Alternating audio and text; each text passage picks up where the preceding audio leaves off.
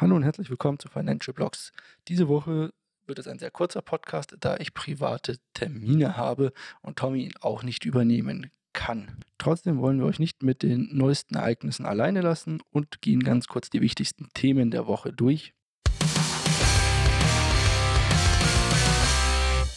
Die Community Futures Trading Commission, kurz CFTC, hat Anklage gegen die Kryptobörse Binance und deren CEO Chengpeng Sisi Zhao erhoben. Die CFTC wirft Binance und dessen CEO vor, bewusst die Registrierungs- und Regulierungsanforderungen für Kunden mit Sitz in den USA ignoriert zu haben und den Kunden geholfen zu haben, den Zugangskontrollen von Binance zu umgehen. Das gilt natürlich hier rein für amerikanische User in dem Fall. Die CFTC fordert die Beschuldigten dazu auf, die rechtswidrigen Handlungen und Praktiken einzustellen und möchte sie zur Einhaltung der Gesetze zwingen. CZ hat die Vorwürfe zurückgewiesen und betont, dass Binance einen hohen Standard für KYC und AML pflege. Also CZ sagt, wir haben nichts zu tun damit, wir sind wieder, äh, haben wieder die Regulierungsbehörden getäuscht noch sonstiges. Ihm wird vor allem auch Terrorfinanzierung und andere Sachen vorgeworfen. Hier müssen wir ganz klar gucken, wie weit das Ganze geht und was sich dahinter noch rausstellt. Denn mit Terrorverdachtsvorwürfen in den USA ist nicht zu spaßen.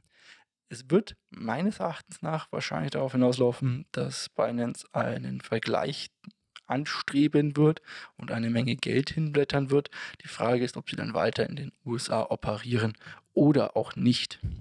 Für alle, die sich dabei unwohl fühlen, ihre Gelder weiterhin bei Binance zu lassen, gilt wie immer, zieht eure Gelder ab, wenn ihr denkt, dass äh, Binance hier in Probleme kommen könnte. Besonders falls es euer einzigster Fiat-Gateway ist, also eure einzigste Möglichkeit, Geld im Crypto-Space ein- und aus zu bezahlen, dann solltet ihr hier ähm, überlegen, ob ihr nicht einen neuen Fiat-Gateway euch sucht, also neue Fiat Gateway. Ich benutze in letzter Zeit BitGet. Das funktioniert ganz gut. Ihr bekommt einen Affiliate-Link unten. Das kostet euch nichts, aber wenn ihr darüber tradet, Sachen kauft oder verkauft und auch Einzahlungen macht, bekomme ich einen kleinen Teil der Kommission. Als nächstes Thema haben wir die G7-Staaten. Die planen nämlich strengere globale Kryptostandards. Dabei geht es besonders um die Regulierung von Stablecoins und digitalen Vermögenswerten, also zum Beispiel auch Bitcoin. Um Anleger zu schützen und die Finanzstabilität zu gewährleisten, ist natürlich dabei immer die Aussage. Geht natürlich auch darum, vor allem Anleger zu schützen und natürlich auch, dass nicht Leute mit Stablecoins irgendwie hin und her transferieren. Wir hatten das eben im ersten Thema Terrorfinanzierung und Betruges und natürlich auch Sachen wie die Sicherheit des Finanzsystems, die da dahinter steht und solche Sachen. Insgesamt wird erwartet, dass die Regierungschefs bei dem Treffen im Juni, glaube ich, eine entsprechende Erklärung abgeben werden. Es kann dabei allerdings immer noch zu Konflikten innerhalb der Parteien kommen, da zum Beispiel Japan und die USA bereits strengere Regelungen durchgesetzt haben und ähm, Europa, also zum Beispiel Deutschland und Großbritannien, ähm, eher auf eine globale Lösung setzen wollen.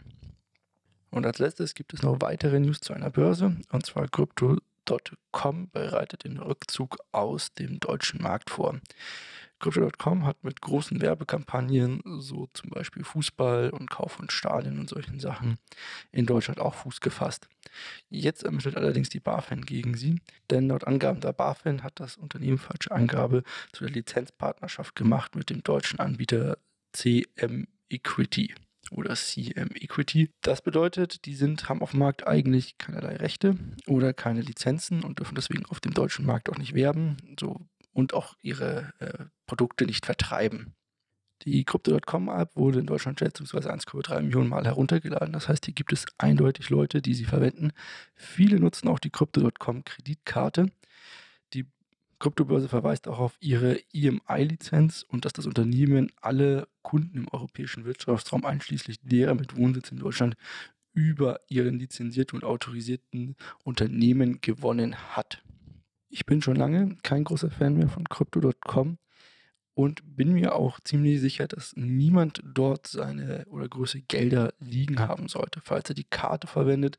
Es gibt noch eine Plutus-Karte, glaube ich, nennt sich, die hat auch sehr gute ähm, äh, Trades quasi. Also da bekommt man, ich glaube, 3% ohne irgendwelche Stacking-Gebühren und dazu noch irgendwie das Netflix-Abo monatlich zum Teil oder irgendwie sowas. Die solltet ihr euch eher anschauen, falls ihr nur wegen der Kreditkarte dort seid. Ansonsten seid im Vorteil, dass irgendwie mal 1,3 Millionen ETH zufällig eine falsche Adresse versandt haben. Bin ich von Crypto.com schon lange weg. Das waren die News und kein langes Übergehen in den Markt. Wir gucken uns das einfach direkt an. Nach der News mit Binance sind wir etwas abgestürzt, also dass hier äh, Binance in den USA verklagt wird. Allerdings sieht es jetzt gerade wieder ziemlich gut aus. Wir sind direkt nach oben gelaufen und sind jetzt in einer wichtigen Zone. Sollten wir über die 28.500 Dollar ausbrechen, dann wäre der nächste Haltepunkt circa die 30.800 meines Erachtens nach. Falls wir das nicht schaffen und wieder runterfallen, wäre, denke ich, das Support-Level bei 25.800. Also habt ein Auge drauf. Solltet ihr einsteigen wollen, dann wartet auf eine Bestätigung.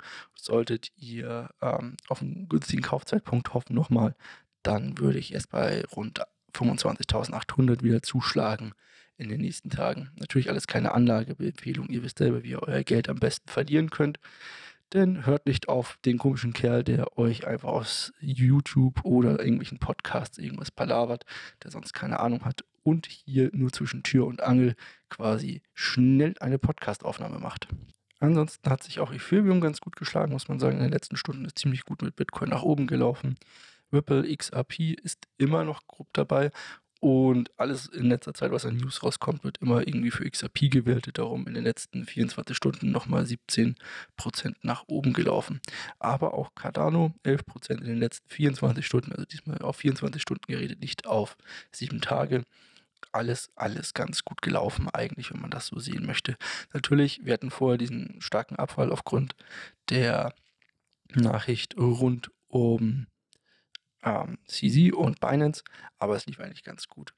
Darum, die Woche muss ich mir noch überlegen, was ich kaufen werde. Ich glaube, im schlimmsten Fall wird es nochmal ähm, Atom werden. Ja, die sind äh, nicht ganz so gut hochgelaufen. Also Cosmos Hub Anthem, Anthem. die sollten äh, auch nochmal irgendwann ein bisschen nachlaufen und derzeit immer noch relativ günstig sein. Ansonsten wünsche ich euch eine schöne Woche. Sorry für nur diesen kurzen Podcast und wir hören uns bis dann. Tschüss.